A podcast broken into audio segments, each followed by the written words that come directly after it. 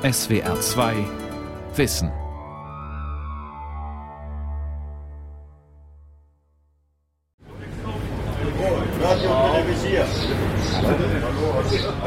Bottrop, Stadtteil Kirchhellen, an einem späten Vormittag. Auf dem Werksgelände der Grube Prosper Haniel herrscht Hochbetrieb. Einige Dutzend Männer in weißen Schutzanzügen strömen durchs Eingangstor von Schacht 10. Über ihren Köpfen ragt der türkisfarbene Förderturm empor. Darunter beginnt der Schacht, der die Bergleute in Förderkorben bis in 1200 Meter Tiefe bringt. Ihr Job? Kohle hochholen. Wehmut liegt in der Luft. Denn es sind die letzten Tage der Zeche in Bottrop und damit die letzten Tage des deutschen Steinkohlebergbaus überhaupt. Erstmal fahren hier noch ein paar, paar tausend Bergleute an und dann haben wir auch noch äh, jeden Tag, jeden Tag zwei Besuchergrubenfahrten. Christoph Beike, Sprecher der RAG Steinkohle AG, ist derzeit täglich hier. Unzählige Besucher wollen die Zeche noch ein letztes Mal sehen, wollen mit Beike einen allerletzten Blick erhaschen auf echte Kumpel, auf gefährliche Arbeit, auf die geheimnisvolle Welt unter Tage. Alle wollen sie noch Alle Grube wollen sie sehen. noch mal runter. Nach der Kohle. Neue Energie im Bergbaurevier. Von Richard Fuchs. Beike, ein drahtiger Mann mittleren Alters mit breitem Grinsen auf dem Gesicht, ist eine echte Ruhrgebietstype. Hemdsärmlich, zupackend, bergmännisch stolz.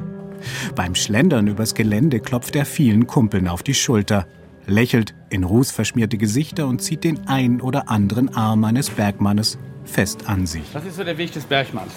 Da holt er sich seine Arbeitsklamotten, dann kommt er hierher, holt sich seine Lampe, seinen Filter-Selbstretter. Am Und dann 21. geht's nach Dezember ist für die 1800 verbliebenen Kumpel von Prosper Haniel Schluss. Symbolisch wird dann ein allerletztes Stück Kohle an Bundespräsident Frank-Walter Steinmeier überreicht. Dann ist Schicht im Schacht.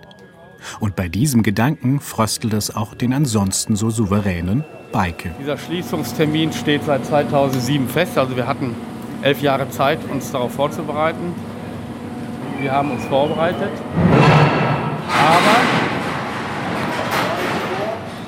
Aber, aber je näher der Zeitpunkt drückt, desto wehmütiger wird man natürlich. Aber Sie werden, auch wenn Sie nach Untertage fahren, keinen Bergmann sehen, der Trübsal bläst. Okay, aber ich denke, wenn wir den letzten Tag haben, den letzten Tag, den 31.12.2018, dann wird es schon sehr traurig.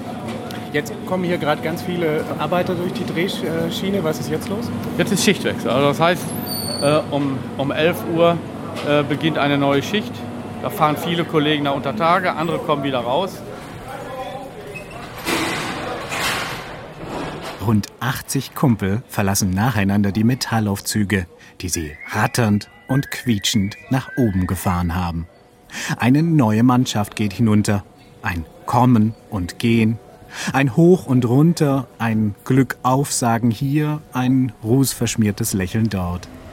Was wird sein, wenn das alles vorbei ist? Wie oft waren Sie hier? Wie oft ich hier auf der Zeche war, auf dem Gelände im Schacht 10? Oh, bestimmt 15, 20 Mal. Geht es nach Professor André Niemann, dann hat das Bergwerk Prosper Haniel auch nach seiner Schließung eine große Zukunft. Nicht als Ort der Kohleförderung, sondern als gigantischer Energiespeicher. Genau deshalb ist Niemann an diesem Nachmittag zu Christoph Beike hier auf die Zeche gekommen. Das Erschließen des Bergbaus ist schon eine ganz besondere Atmosphäre hier. Niemann, ein großgewachsener Mann mit grauem Kinnbart und gewinnendem Lächeln, leitet das Institut für Wasserbau und Wasserwirtschaft der Universität Duisburg-Essen. Er ist in der Nähe einer Zeche im Münsterland aufgewachsen. Auch dort wird seit August keine Kohle mehr gefördert. Mit seinem Team hat er untersucht, ob man den Schacht in ein unterirdisches Pumpspeicherkraftwerk verwandeln könnte. Sein Ergebnis nach eingehender geologischer Untersuchung? Ja, das geht. Tief unter der Erde wäre Platz für ein großes Unterbecken. Über Tage, auf dem Zechengelände, könnte der Speichersee entstehen. Ist überschüssiger Ökostrom in den Netzen, würde mit dieser Energie Wasser aus der unten liegenden Grube in den Speichersee nach oben gepumpt. Wird später Energie benötigt, weil die Sonne nicht scheint oder der Wind nicht weht, stürzt das Wasser den Schacht hinab, treibt damit eine Turbine an und produziert so Strom, zum richtigen Zeitpunkt. Also der Speicherbedarf, der wird ja irgendwann kommen im Zuge der Energiewende, wenn dann wirklich auch Kompensationen erforderlich sind. Und da braucht es halt große Energiespeicher und Pumpspeicher, sind halt ja, über 100 Jahre etabliert. Aus den unterirdischen Kohleschächten würde so ein Kraftwerk, das die Bewohner der Region zuverlässig mit Strom aus Wind und Sonne versorgt, rund um die Uhr. Der Fachbegriff dafür ist Unterflur-Pumpspeicherkraftwerk. Wenn Sie sich hier mal umsehen, Sie haben hier ein voll erschlossenes Industriegelände, eben das Bergwerksgelände. Sie haben einen Stromanschluss. Sie haben eine Wasserversorgung, eben auch für die Bewetterung, für, die, ja, für den Wasserbedarf an Standort. Hier liegt schon unheimlich viel Infrastruktur bis hin zur Erschließung des gesamten Geländes über Tage. Und diese Synergien sind natürlich dann eben auch sofort da. Die können Sie sofort nutzen für eine solche Anlage. Und wie würde das jetzt im Prinzip laufen? Man bräuchte hier oben über Tage ein Staubecken. Richtig, aber in unserer Konzeption denken wir an eine Anlage in knapp 530 Meter Tiefe. Und das ist allein schon, ich sag mal, die größte Fallhöhe, die Sie in Deutschland finden für einen Pumpspeicher. Und äh, der Vorteil einer so großen Fallhöhe ist, dass alles sehr klein wird. Die Maschinen werden sehr klein, weil der Druck sehr groß ist. Und äh, der Wasserbedarf in einem Speicherbecken wird dann auch sehr klein, sodass wir hier oben ein, ja, ich sag mal, Oberbecken äh, auf dem Gelände realisieren müssten von knapp 600.000 Kubikmetern um damit vier Stunden Energie bereitzustellen. Vier Stunden für wen? Ja, für rund 80.000 Haushalte im Verbrauch. Strom für 80.000 Haushalte. Das entspricht immerhin der Einwohnerzahl einer typischen Ruhrgebietsstadt wie Castrop-Rauxel. Die Vorteile liegen für den Experten für Wasserbau und Geologie auf der Hand und sind im Vergleich zu Pumpspeicherkraftwerken oder Talsperren über Tage, also in Bergregionen und Flusstälern, überdeutlich. Es ist so, Sie haben keine Konflikte mit dem Naturschutz wie bei konventionellen Großenergiespeichern. Und ähm, das ist natürlich etwas, äh, das treibt das Projekt. Rund ein Viertel der Energie geht durch den gesamten Speichervorgang beim Pumpen des Wassers verloren. Das klingt zunächst viel, allerdings gibt es gegenwärtig noch keine andere Möglichkeit, in ähnlich großem Stil Energie zu speichern zu bezahlbaren Kosten. Für Christoph Beike ist die Idee daher vor allem eins alleine sich vorzustellen, dass diese Infrastruktur, die wir ja für einen ganz anderen Zweck geschafft haben, für erneuerbare Energien zur Verfügung zu beziehungsweise für ein Pumpspeicherkraftwerk zur Verfügung zu stellen, die äh, Idee finde ich atemberaubend. Die RAG Steinkohle AG und vor allem die RAG Stiftung, die für die Bergbaufolgekosten aufkommen muss, kann und will das Projekt aber nicht selbst finanzieren. Auch die Landesregierung in Nordrhein-Westfalen und die örtlichen Energieversorger zögern und die Stadt Bottrop unterstützt das Projekt bestenfalls halbherzig. Denn der hochverschuldeten Stadt erscheint es lukrativer, die freien Bergbauareale als Gewerbeflächen zu vermarkten, statt ein solches Pumpspeicherkraftwerk zu errichten, in das zunächst einmal investiert werden müsste. Das Zeitfenster ist eng. Mindestens 500 bis 600 Millionen Euro, schätzt Niemann, wären nötig, um den Schacht in den nächsten Monaten und Jahren so abzusichern, dass er für die Nutzung als Pumpspeicherkraftwerk erhalten bleibt. In einem Strommarkt, in dem es noch keine finanziellen Anreize zur Stromspeicherung gibt, fehlt es dazu an etwas Entscheidendem, dem Geschäftsmodell. Für André Niemann hat die Idee des Energiespeichers aber eine Bedeutung, die weit über Deutschland hinausreicht. Tatsächlich ist es so, dass verschiedene Länder und Kohleregionen sich damit auch bereits auseinandersetzen. Es gibt konkret eine Anlage in Polen in einem Kohlerevier im, im Westen, in Nähe Krakau, vom dortigen Bergbaubetreiber, die dann tatsächlich auch einen Bergbau Nachfolge als Pumpspeicher konzipiert haben. Eine kleine Anlage mit 200 Megawatt Leistung. Des Weiteren ist es so, dass natürlich auch die Chinesen sehr großes Interesse haben, auch sehr große Kohleförderung aktiv betreiben. Da, da gibt es konkrete Überlegungen für eine Anlage, aber gebaut ist natürlich noch keine nirgendwo. Damit sich das ändert, hat die Europäische Kommission in Brüssel eine Kohleplattform einberufen. Das ist ein regelmäßig tagendes Expertenforum, aus dem Vertreter aus allen 41 Kohleregionen in Europa anreisen. Zusammen vertreten sie 240.000 Menschen, die Jobs in Zechen und Kohlekraftwerken haben. In diesem Forum wird darüber gesprochen, wie das Bergbauerbe für eine erneuerbare Energiezukunft genutzt werden kann.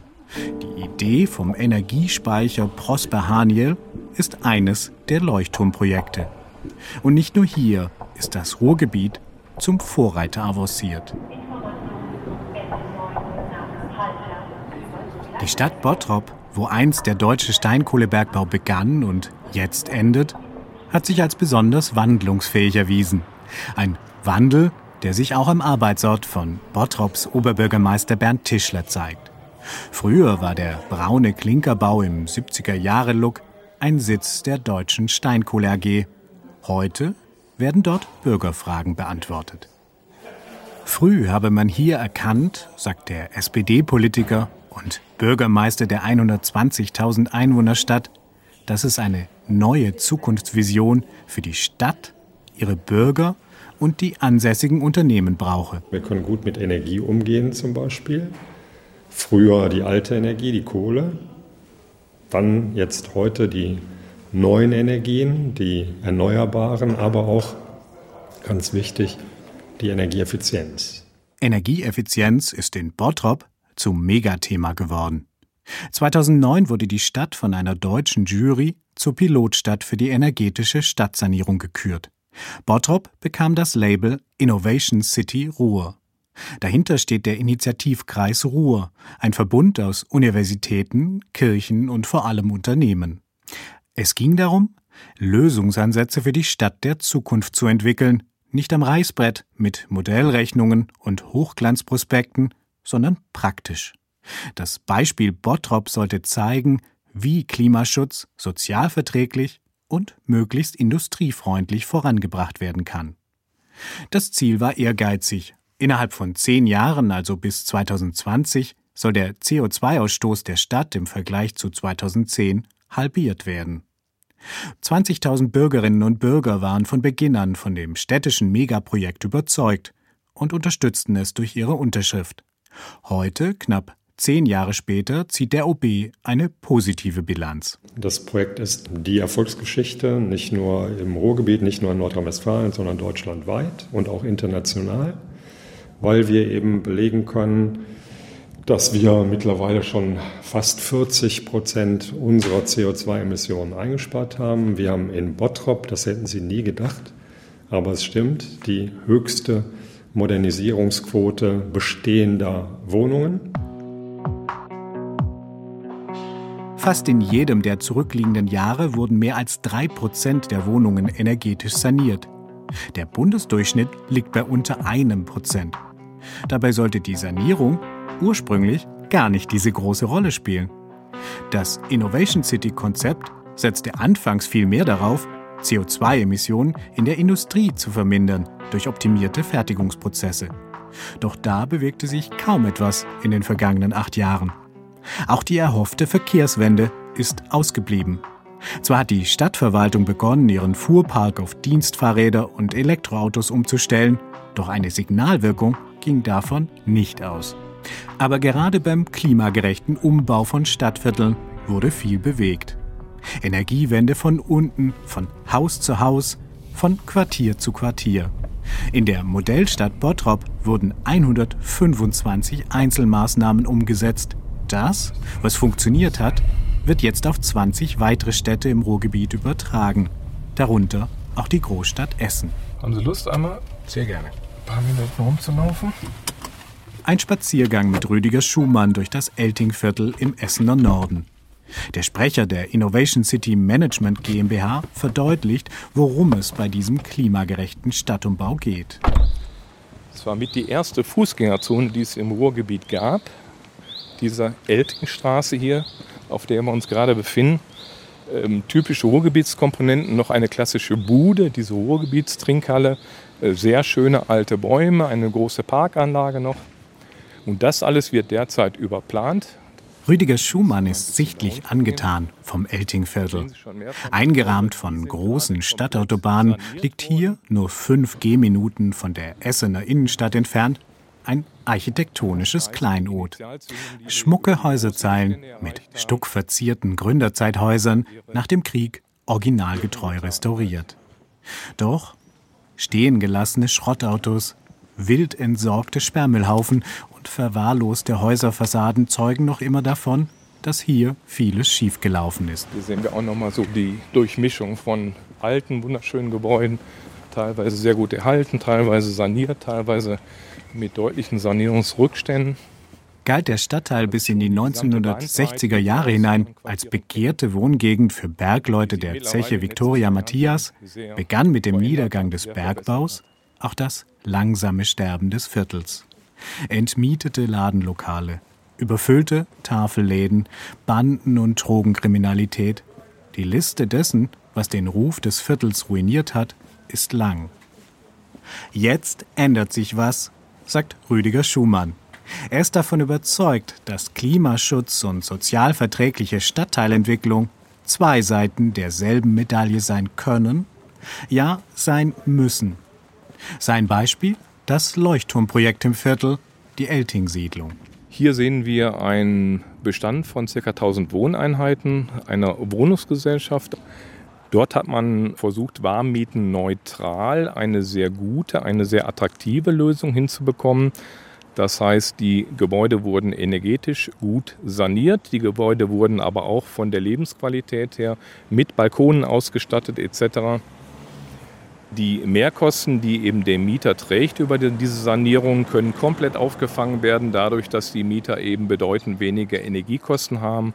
Und das ist das, was wir mit warmietenneutraler Sanierung meinen. Das Konzept des Umbaus setzt Maßstäbe dafür, wie sozialer Wohnungsbau und energetische Gebäudesanierung Hand in Hand gehen können. Die Formel 90 Prozent der möglichen CO2-Einsparpotenziale müssen mit maximal 10 Prozent höheren Kosten erreichbar sein, inklusive der Verbesserung der Lebensqualität für die Bewohner. Damit überzeugte das Innovation City Management auch große Wohnungsunternehmen, alte Mietshäuser sozialverträglich zu sanieren. Und das ist mittlerweile eine so erfolgversprechende Formel, dass der Wohnungsbauriese Vonovia das Konzept auf andere Ruhrgebietstädte übertragen hat. Die angestammten Mieter wurden dabei nicht verdrängt, sagt Schumann, und zum Beweis schiebt er eine Zahl hinterher. 95 Prozent der Mieter wohnen auch nach der Renovierung in der Elting-Siedlung, viele davon Rentner und Sozialhilfeempfänger. Neu dazugekommen seien Familien mit Kindern und Studierende, also just jene Gruppen, die bislang im Stadtbild des Viertels fehlten. Und entsprechend wird jetzt auch die Infrastruktur in der Fußgängerzone familienfreundlicher, der Fachbegriff dafür integrierte Stadtentwicklung. Hier kommt die Kindertagesstätte hin. Da gibt's jetzt die, oder da gab es schon vor wenigen Tagen die Baugenehmigung. Die Trinkhalle bleibt selbstverständlich. Und diese ganze Achse hin bis zur Essener Innenstadt wird komplett überplant und das sind Baumaßnahmen, die eben in diesem und im nächsten Jahr abgeschlossen werden. Viele private Hausbesitzer im Eltingviertel zogen zuletzt nach mit Klimaschutz, aber auch mit ganz normalen Renovierungsarbeiten. Motiviert wurden sie vor allem durch großzügige finanzielle Anreize. Die Macher des Innovation City Prozesses zeigten sich hierbei kreativ und entwickelten eine Förderrichtlinie, die Hausbesitzern Zuschüsse von bis zu 25 Prozent pro Umbau in Aussicht stellte. Für andere Kommunen, die keine Fördermillionen aus Töpfen von Bund und Land in der Hinterhand haben, wird es da vielleicht schwieriger, ähnlich hohe Modernisierungsquoten hinzubekommen. Manch andere gute Idee aus dem Projekt könnte und sollte jede Kommune sofort umsetzen, findet Rüdiger Schumann. Das erklärt er während der Fahrt mit dem Elektroauto zurück nach Bottrop. So könnten Städte beispielsweise Geld Wasser und Strom für die Stadtreinigung einsparen. Für den Innovationsplaner ein weiterer Baustein für ein zukunftsfähiges Quartier. Wir hatten einen großen Parkplatz hier in Bottrop. Es wurde ein Regenrückhaltebecken dort gemauert. Das wurde mit Lavasteinen ausgefüllt, oben wieder geschlossen, oben wieder als Parkraum zur Verfügung gestellt. Unter diesem großen Becken wurde ein Tunnel gebaut und alle Reinigungsfahrzeuge der Stadt Bottrop werden dort aufgetankt mit Regenwasser, sodass die komplette Stadt Bottrop ausschließlich mit Regenwasser gesäubert wird. Zurück beim Bottroper Oberbürgermeister Tischler, der in regelmäßigen Abständen seine, wie er es nennt, Bottroper Blaupause internationalen Gästen vorstellt, zuletzt dem Stadtoberhaupt von Rotterdam. Eine Frage stellen dabei alle Gäste gleichermaßen. Schafft ein klimafreundlicher Stadtumbau wirklich Jobs, die bleiben? Tischlers Antwort ohne Zögern Ja. Unterschätzen Sie nicht erstens die äh, Jobperspektiven, die wir messen in den Handwerkerleistungen, die diese Arbeit eben erbringen müssen. Und unterschätzen Sie nicht diesen Imagefaktor, diesen Wandelfaktor, diesen weichen Standortfaktor. Ein Faktencheck zeigt, im August waren in Bottrop im Vergleich zu allen anderen Ruhrgebietsmetropolen deutlich weniger Menschen ohne Job. Die Arbeitslosenquote lag bei 6,6 Prozent, während sie in Städten wie Gelsenkirchen, Duisburg oder Dortmund laut Arbeitsagentur auf hohem Niveau bei 9 bis 13 Prozent verharrt. Doch sind die guten Arbeitsmarktzahlen wirklich Resultat des Klimaschutzprojekts? Einfache Antworten gibt es nicht. Nach einer Zwischenbilanz im Jahr 2015 war der direkte messbare Beschäftigungseffekt äußerst bescheiden. Das Projekt hat bis dahin 50 zusätzliche Vollzeitjobs geschaffen. Mehr ließ sich damals wissenschaftlich nicht messen. Gewissheit dagegen ist, dass Ende des Jahres 2500 Kumpel in Bottrop und Umgebung endgültig ihren Job verlieren. Dank eines umfassenden Sozialplans fällt niemand ins Bodenlose. Fragen bleiben dennoch. Welche berufliche Zukunft wartet auf ehemalige Bergarbeiter in einer Welt, in der es keine Untertagejobs mehr gibt? Und gibt es künftig ohne Großindustrien, wie es der Bergbau und die Kohle sicherlich war, genügend Jobs für alle? Bottrops Bürgermeister ist nicht bange. Wir erleben eben, dass die Kumpel, die jetzt noch im Bergbau sind, die sind ja gut ausgebildet, handwerklich gut unterwegs und die finden alle neue Jobs in ähm, ganz anderen Wirtschaftsstrukturen. Und von daher ist es, glaube ich, romantisch und äh, aber nicht realistisch äh, zu denken, der, der vorher Kohle gefördert hat, der baut nachher äh, eine Windenergieanlage zusammen. Diesen Zusammenhang gibt es nicht.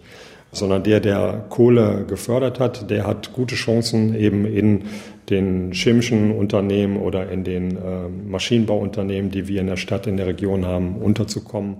Robin Rimkus ist einer der letzten, die ihr Berufsleben unter Tage begonnen haben. Ich bin 27 Jahre alt. Ich habe den Beruf des Industriemechanikers auf dem Bergwerk Prosperania gelernt. Meine Ausbildung habe ich damals 2011 angefangen und habe dann 2016 die Weiterbildung zum Maschinenbautechniker am TÜV Nordkollege in Bergham jetzt sozusagen schon absolviert eigentlich.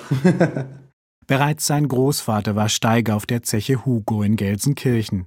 Jetzt mit dem Ende des Steinkohlebergbaus endet für Robin Rimkus also auch ein Stück Familiengeschichte. Aber er nimmt's gelassen und blickt nüchtern voraus.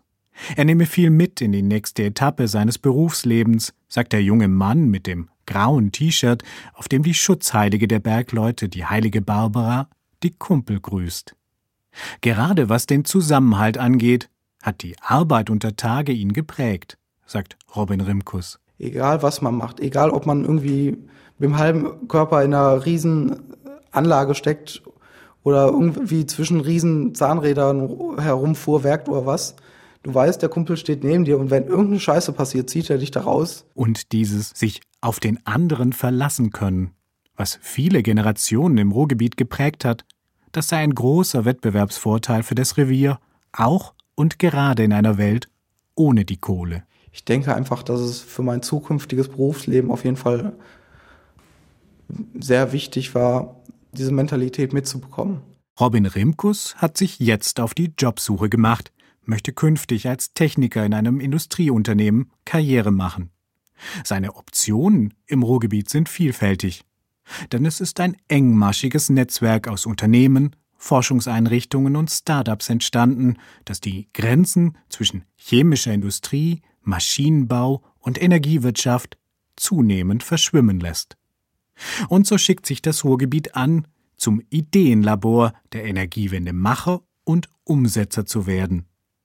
Manches ist dabei visionär, wenn auch nicht ganz ausgereift, wie der gigantische Ökostromspeicher unter Tage zeigt. Manches zielt auf das Machbare und das Miteinander ab, wie der klimagerechte Stadtumbau, der vor allem benachteiligten Quartieren Selbstvertrauen zurückgeben soll. Und auch wenn der Wandel von der alten hin zur neuen Energie im Revier längst noch nicht abgeschlossen ist, die Leidenschaft, mit der die Dinge vorangetrieben werden, hat Vorbildcharakter.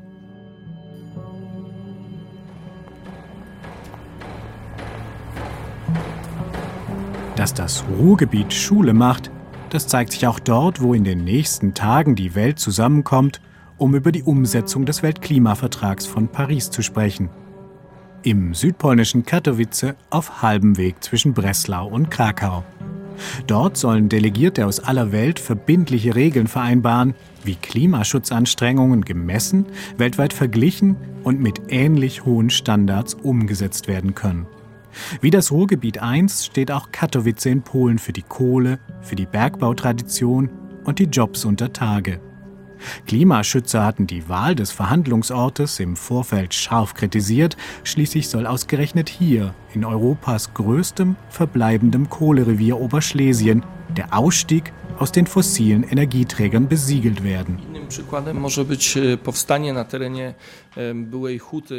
Im Gegensatz zum Ruhrgebiet arbeiten hier noch 30.000 Kumpel unter Tage. Doch auch die Tage des polnischen Steinkohlebergbaus sind gezählt. Längst macht die günstigere Weltmarktkohle den polnischen Bergbau zum Verlustgeschäft. Selbst Zechenschließungen gehören seit Jahren zum Alltag. Und so verwundert es nicht, dass es einen regen Austausch zwischen Oberschlesien und dem Ruhrgebiet gibt.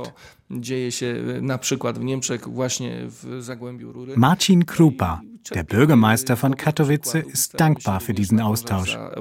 Wann immer er auf der Suche nach guten Beispielen sei, sagt er, werde er auch im Ruhrgebiet fündig. Anje Anzigir, Klimaexperte von der Denkfabrik Climate Analytics in Berlin, ist davon überzeugt, dass vieles aus dem Ideenlabor Ruhrgebiet gut in Oberschlesien umgesetzt werden kann. Zuvor brauche Polen aber ein Innehalten und, sofern es die politischen Mehrheiten zulassen, den Einstieg in den Kohleausstieg. Also Kohle ist ein Teil der polnischen Identität. Man muss den Polen auch klar machen, dass das alles nicht aussterben wird, nur weil man das Leben der Bergarbeit nicht mehr riskiert für etwas, was eigentlich nicht mehr notwendig ist. Und hier können die Polen davon lernen, was die Deutschen gemacht haben, wie sie aus Kohleförderung ausgestiegen sind, aber trotzdem diese Traditionen, diese Kultur behalten haben in bestimmten Regionen. Also das ist etwas, was, was die Polen von Deutschland ganz gut lernen können. Die Weltklimakonferenz im polnischen Katowice sorgt dafür, dass sich derzeit besonders viele mit dem Wandel in Kohleregionen beschäftigen. Bis allerdings Veränderungen und vor allem Erfolge sichtbar werden, braucht es Ausdauer und Stehvermögen. Das können alle vom Ruhrgebiet lernen.